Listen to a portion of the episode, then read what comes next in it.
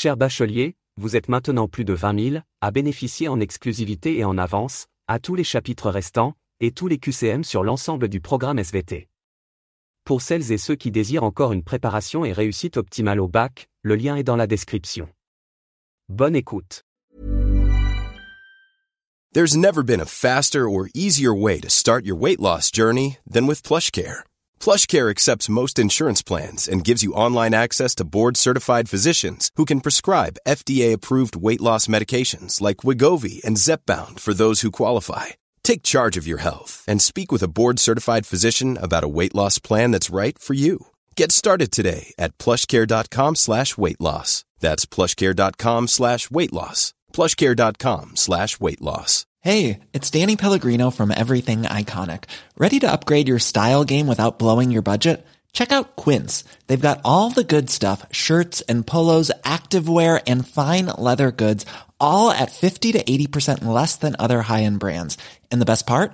They're all about safe, ethical, and responsible manufacturing. Get that luxury vibe without the luxury price tag. Hit up quince.com slash upgrade for free shipping and 365 day returns on your next order. That's quince.com slash upgrade. Hey, it's Ryan Reynolds, and I'm here with Keith, co star of my upcoming film, If, only in theaters, May 17th. Do you want to tell people the big news? All right, I'll do it. Sign up now and you'll get unlimited for $15 a month in six months of Paramount Plus Essential Plan on us. Mintmobile.com slash switch. Upfront payment of $45 equivalent to $15 per month. Unlimited over 40 gigabytes per month. Face lower speeds. Videos at 480p. Active Mint customers by 531.24 get six months of Paramount Plus Essential Plan. Auto renews after six months. Offer ends May 31st, 2024. Separate Paramount Plus registration required. Terms and conditions apply if rated PG.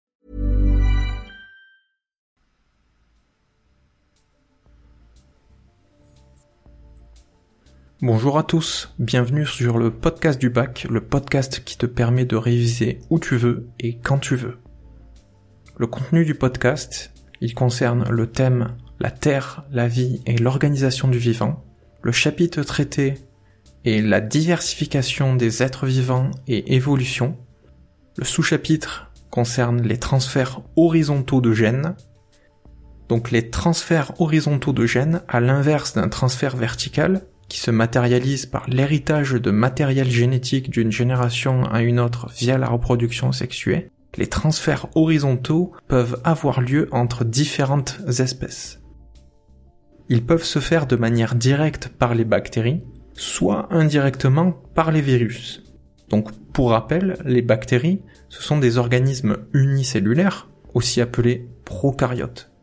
Elles peuvent avoir des formes variées, en forme de bâtonnet, en forme de coque, ou de spirale par exemple.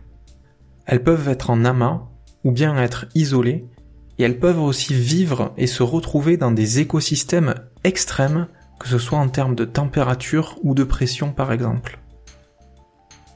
Les bactéries peuvent transférer leur matériel génétique de deux principales façons.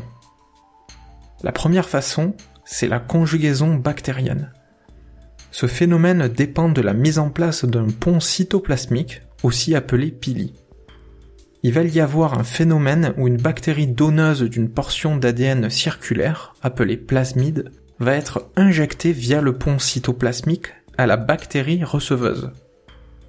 Le matériel génétique n'est pas forcément conservé par le receveur, sauf s'il lui donne un avantage sélectif à travers les générations. Cet échange d'informations génétiques est donc appelé conjugaison bactérienne et le gène transféré peut donner une nouvelle aptitude, comme par exemple la résistance aux antibiotiques, et se répandre peu à peu dans la population. Le deuxième phénomène pour transférer le matériel génétique de manière horizontale, c'est ce qu'on appelle la transformation bactérienne. Cela consiste par la bactérie receveuse à récupérer via des pores de sa paroi des portions d'ADN libre d'une autre bactérie qui peut elle-même être morte ou inactive.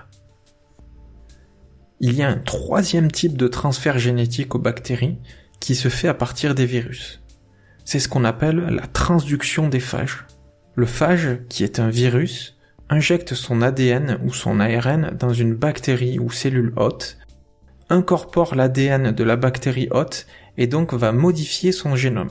Les virus jouent le rôle donc de vecteurs et de parasites intracellulaires en injectant leur matériel génétique dans une cellule qui elle-même va produire ensuite de nouveaux virus pouvant possiblement eux-mêmes porter de l'ADN des cellules infectées.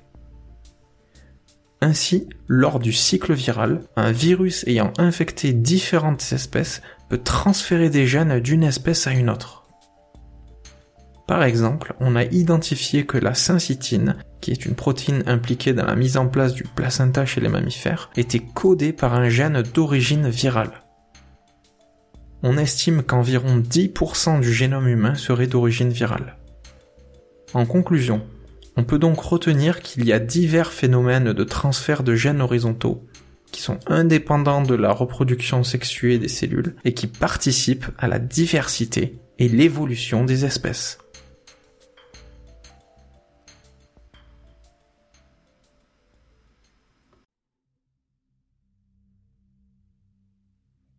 Bonjour à tous, bienvenue sur le podcast du bac, le podcast qui te permet de réviser où tu veux et quand tu veux.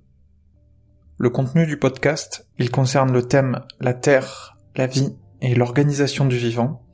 Le chapitre, c'est la diversification des êtres vivants et évolution. Et le sous-chapitre traité, c'est les endosymbioses. Alors, on va expliquer les endosymbioses ici par l'association durable à bénéfice réciproque de deux êtres vivants, où l'un est situé à l'intérieur des cellules de l'autre. Concrètement, cela se matérialise du fait que l'endosymbiote peut apporter des éléments bénéfiques à la cellulote qui, en contrepartie, peut apporter une protection, voire même des nutriments. Dans certains cas, le génome de l'endosymbiote peut même être intégré au génome de la cellulote. En prérequis, et pour rappel, il y a deux types de cellules les cellules avec noyau qu'on appelle eucaryotes et les cellules sans noyau qu'on appelle prokaryotes.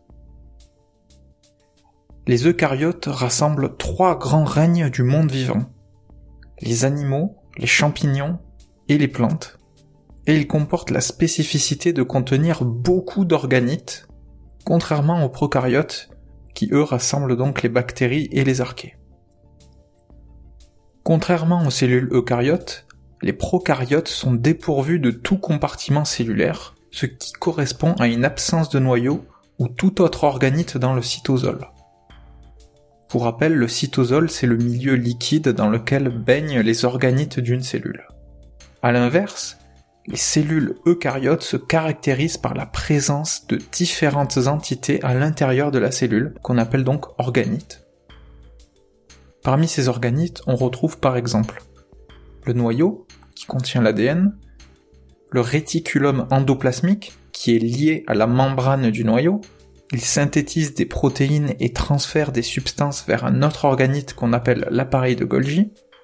L'appareil de Golgi, qui est situé donc entre le réticulum endoplasmique et la membrane plasmique de la cellule, lui, il permet essentiellement de terminer la maturation et la sécrétion de protéines synthétisées dans le réticulum endoplasmique.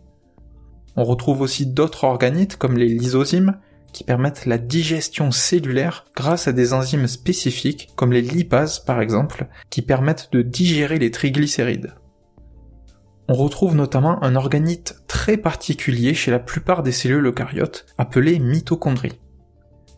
Alors la mitochondrie, sa fonction, c'est principalement de fournir de l'énergie à la cellule via l'oxydation du glucose, et c'est un organite qui possède toutes les caractéristiques d'un organisme prokaryote aérobie, c'est-à-dire une bactérie vivant en présence de dioxygène.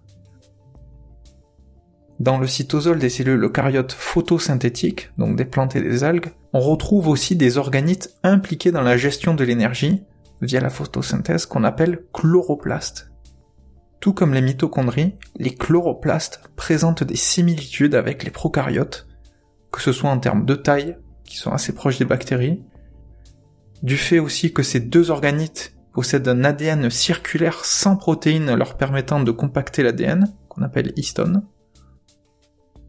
Autre élément similaire avec les bactéries, les mitochondries et les chloroplastes sont semi-autonomes, en cela qu'ils disposent de leur propre ADN et qu'ils se divisent indépendamment de la cellule qui les contient. En fait, ils se divisent par étranglement médian. Ces ressemblances des mitochondries et des chloroplastes avec les prokaryotes ont mené à une théorie qu'on appelle théorie endosymbiotique, qui explique la présence de ces deux organites dans les cellules eucaryotes par l'incorporation, aussi appelée endocytose, de certaines des bactéries avec lesquelles elles auraient entretenu une relation endosymbiotique. En clair, une cellule eucaryote ancestrale aurait absorbé et intégré au cours du temps des bactéries spécifiques lui donnant des constituants aux propriétés de prokaryotes, que sont donc les mitochondries et les chloroplastes. Pour conclure sur l'endosymbiose, on peut noter qu'elle permet donc une complexification du génome des cellules par l'incorporation d'organites disposant de leur propre ADN et parfois même en partie intégrés au génome de la cellule hôte et donc conservés au cours des générations. Ce phénomène d'endosymbiose a donc permis d'acquérir de nouvelles fonctionnalités des cellules et une évolution du vivant.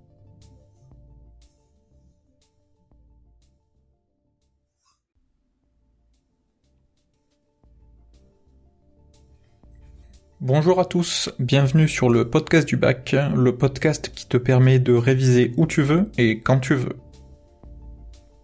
Le contenu du podcast. Il concerne le thème la Terre, la vie et l'organisation du vivant. Le chapitre traité concerne la diversification des êtres vivants et évolution. Le sous-chapitre traité concerne évolution des génomes au sein des populations avec le modèle de Hardy-Weinberg. En préambule, en 1908, Godfrey Harold Hardy et Wilhelm Weinberg proposent un modèle théorique qui prévoit la stabilité des fréquences relatives des allèles des gènes dans des populations eucaryotes diploïdes à reproduction sexuée. Cependant, l'exploration du génome des espèces actuelles révèle des déviations par rapport à la loi théorique. On va expliquer et comprendre ici pourquoi les prédictions du modèle ne correspondent pas à la réalité des fréquences alléliques observées dans les populations réelles. Le modèle mathématique décrit le phénomène aléatoire de transmission des allèles au sein d'une population. C'est-à-dire qu'il prévoit qu'il y a un équilibre des fréquences génotypiques et alléliques d'une génération à une autre. Cependant, cet équilibre n'est applicable qu'à cinq conditions. La première condition, c'est que la population doit être de très grande taille pour diminuer ce qu'on appelle l'effet de dérive génétique. La dérive génétique, c'est la variation de la fréquence d'allèles due au hasard dans une population de faible effectif. La seconde condition à respecter est qu'il n'y ait pas de mutation, car la création de nouveaux allèles d'un modifie par conséquent la fréquence des allèles préexistants. La troisième condition est qu'il n'y ait pas de migration, car un groupe d'individus qui s'extrait représente une population généralement de petite taille avec des fréquences alléliques non représentatives de celles de la population initiale. La quatrième condition à respecter est qu'il n'y ait pas de sélection naturelle, c'est-à-dire pas de modification de la fréquence d'allèle d'un gène sous la pression de l'environnement. Enfin, la cinquième et dernière condition est qu'il faut que les individus et leurs gamètes se rencontrent au hasard. C'est ce qu'on appelle respectivement la panmixie et la pangamie. S'il y a une préférence sexuelle, cela introduit une rupture dans la panmixie en privilégiant la formation de certains couples. Le modèle de Hardy-Weinberg, sous respect des conditions précédemment citées, permet de calculer et établir la fréquence des allèles et donc des génotypes, qui restent stables et constants au cours des générations.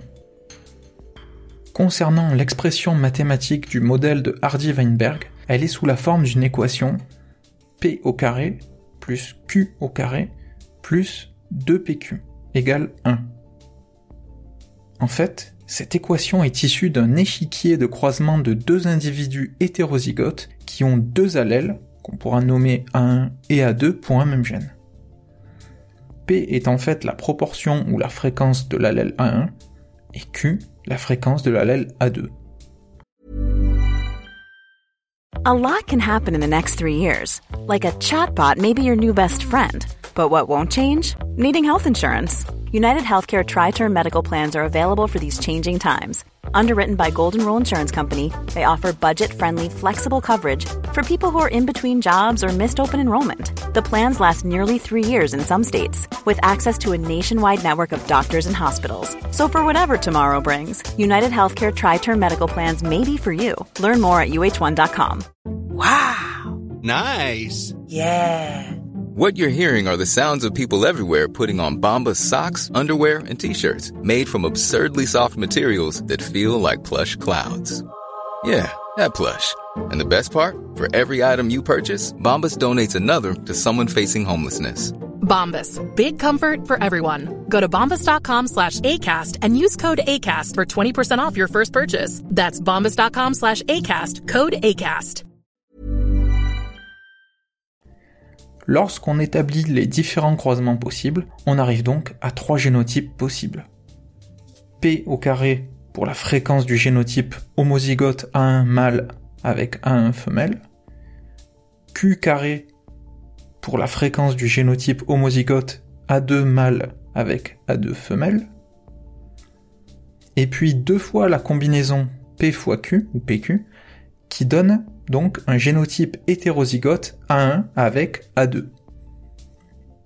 À la fin, on se retrouve bien avec l'équation de fréquence des génotypes P carré plus Q carré plus 2PQ égale 1.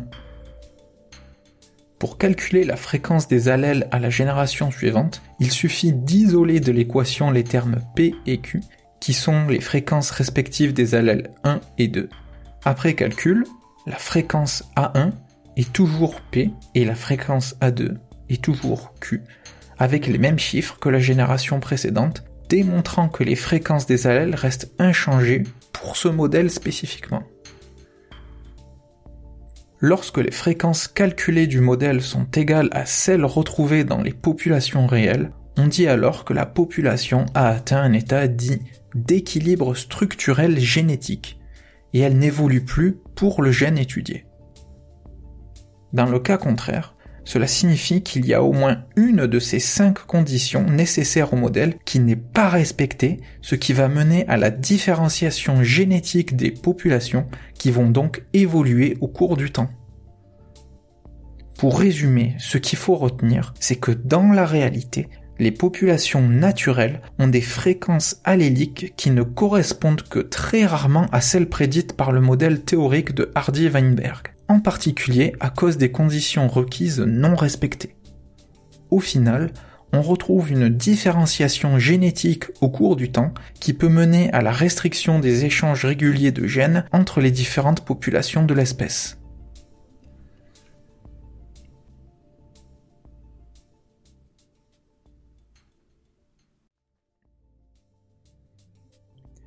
Bonjour à tous, bienvenue sur le podcast du bac, le podcast qui te permet de réviser où tu veux et quand tu veux.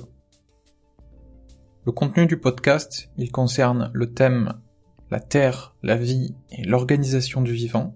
Le chapitre traité concerne la diversification des êtres vivants et évolution.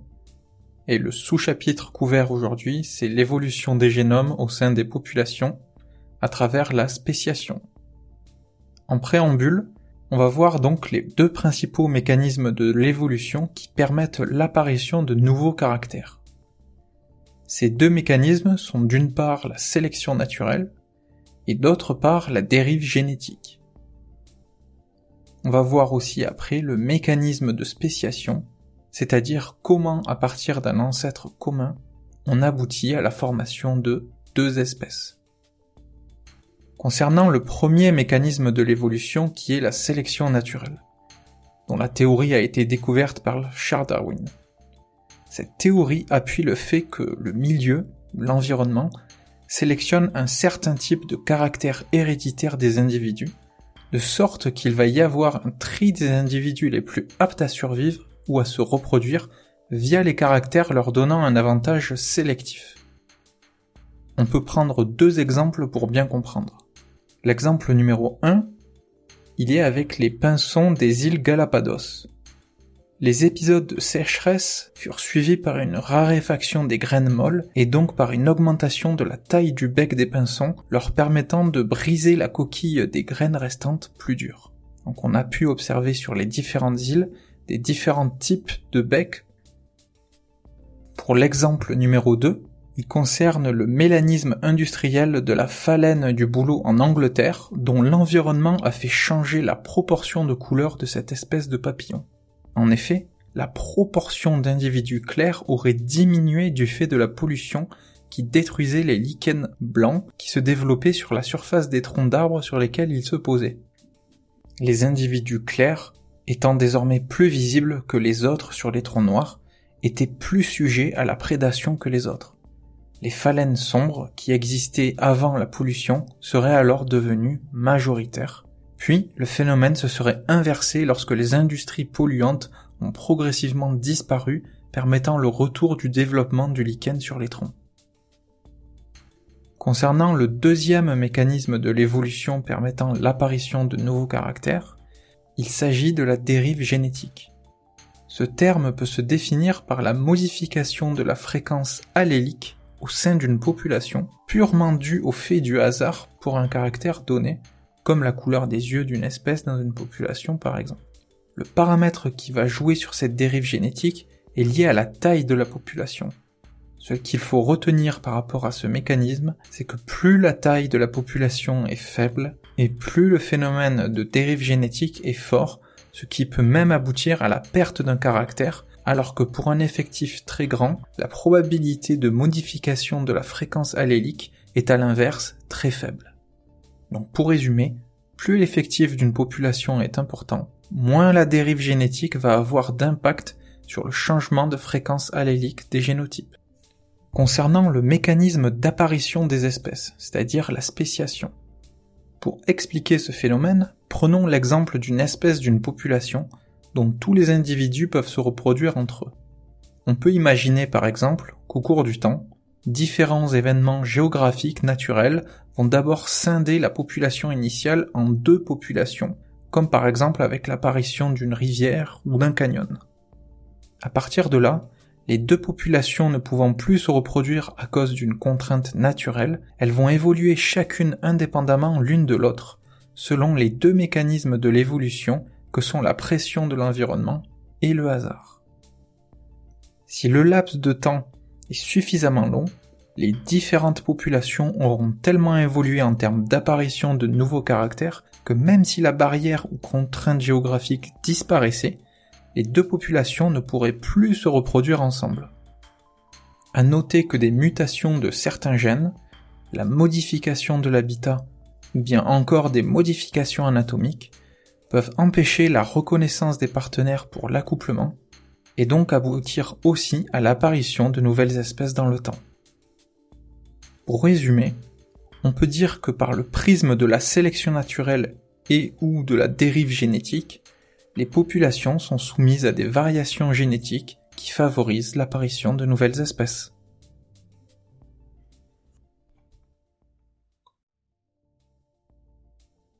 Bonjour à tous, bienvenue sur le podcast du bac, le podcast qui te permet de réviser où tu veux et quand tu veux. Le contenu du podcast, il concerne le thème la Terre, la vie et l'organisation du vivant. Le chapitre couvert aujourd'hui, c'est la diversification des êtres vivants et évolution. Et le sous-chapitre concerne la diversification sans modification du génome. Donc l'objectif ici, c'est d'identifier les trois grands différents mécanismes qui contribuent à la diversité du vivant sans modification génétique. ces mécanismes interviennent dans la diversification des phénotypes. Le premier mécanisme, c'est ce qu'on appelle les associations non héréditaires entre êtres vivants, via le parasitisme par exemple, ou bien encore la symbiose, pour laquelle il s'établit des relations durables et obligatoires à bénéfice réciproque. Ces associations, qui peuvent exister entre bactéries, champignons, végétaux ou animaux, sont souvent à l'origine de nouvelles propriétés bénéfiques à au moins l'un des deux partenaires. Un des exemples les plus parlants, c'est la symbiose entre l'être humain et ces bactéries qui constituent son microbiote intestinal. Il faut avoir à l'esprit que l'ensemble des gènes des bactéries du microbiote intestinal est de l'ordre de 100 fois supérieur au nombre de gènes de notre propre génome et donne des propriétés bénéfiques et indispensables à l'homme. Par exemple, contrairement à d'autres groupes de population, beaucoup de Japonais digèrent le nori, qui est une algue rouge faisant partie de la composition des sushis. Ceci grâce à leur microbiote, qui en fait possède les gènes d'une bactérie marine capable de digérer le porphyrane, constitutive du nori. On peut aussi citer l'exemple du ver marin Roscoff, de couleur verte, qui s'associe avec une microalgue, verte elle aussi. Celle-ci apporte au ver des sucres issus de la photosynthèse, du dioxygène, et permet au ver une meilleure adaptation dans des milieux difficiles. En contrepartie, le ver de Roscoff apporte à son symbionte une protection et des conditions de survie optimales à l'algue. Ici, chacun des partenaires tire un bénéfice. Ce qu'il faut retenir de ce mécanisme d'association entre êtres vivants, c'est qu'en mutualisant leurs fonctions, dans le cas d'une symbiose, deux espèces peuvent acquérir des propriétés nouvelles, de nouveaux phénotypes, ceux-ci à génome constant, et elles sont capables d'occuper une niche écologique plus large que celle qu'elles occuperaient si elles étaient séparées. Le deuxième mécanisme important pour la diversification sans modification du génome, c'est ce qu'on nomme le phénotype étendu des êtres vivants, inventé en 1982 par Richard Dawkins, qui constitue donc un moteur évolutif non génétique du vivant.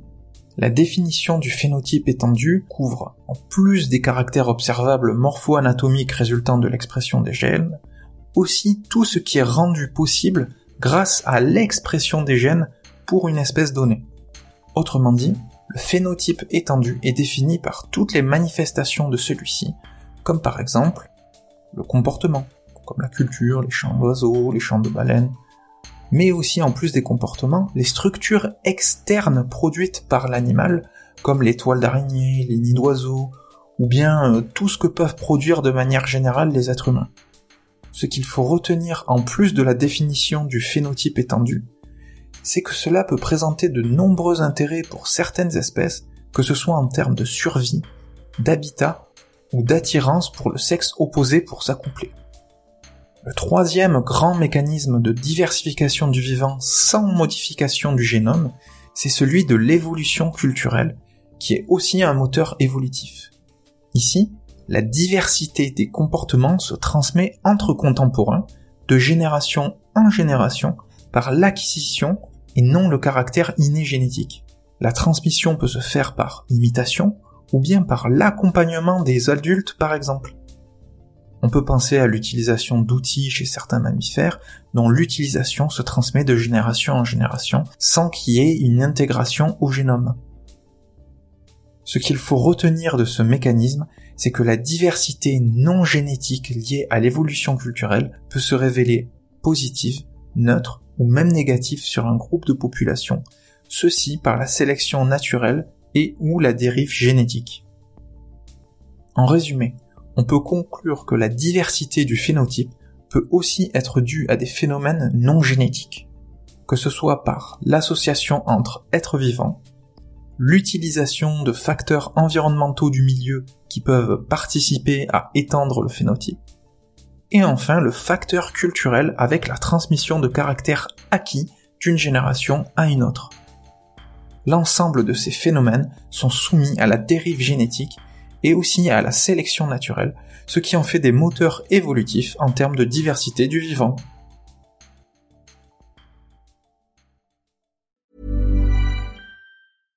Imagine the softest sheets you've ever felt. Now imagine them getting even softer over time. That's what you'll feel with Bowl and Branch's organic cotton sheets. In a recent customer survey, 96% replied that Bowl and Branch sheets get softer with every wash. Start getting your best night's sleep in these sheets that get softer and softer for years to come. Try their sheets with a 30-night guarantee. Plus, get 15% off your first order at bowlandbranch.com. Code BUTTERY. Exclusions apply. See site for details. Cher bachelier, vous êtes maintenant plus de 20 000 à bénéficier en exclusivité et en avance, à tous les chapitres restants, et tous les QCM sur l'ensemble du programme SVT.